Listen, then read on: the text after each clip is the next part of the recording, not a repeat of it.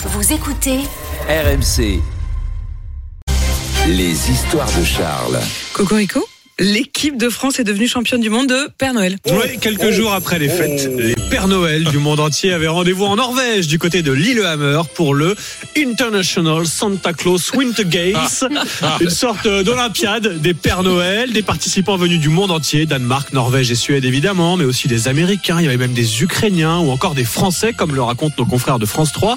Une équipe de France originaire du hameau du Grand Parc d'Andilly, c'est un hameau en Haute-Savoie. Et attention, je dis bien équipe car ces Olympiades sont une épreuve collective. Chaque pays présentait un Père Noël, une Mère Noël et des lutins qui ont affronté les autres pays dans différentes épreuves. Il y avait concours de luge, siège de bûche, course de traîneau ou encore le fameux lancer de colis. Le fameux Eh lancer de oui, colis, bien le sûr. tout évidemment dans une ambiance très bonne enfant. Et à ce petit jeu-là, c'est donc l'équipe de France qui ramène la coupe à la maison et qui compte bien défendre son titre l'année prochaine. Donc pas la peine de constituer. Moi, je veux bien concourir. C'est dommage. Ah, on a déjà une équipe de France. Ouais, on Donc, ira les et- soutenir. On ira les soutenir. ouais. Eh ben, vive la France.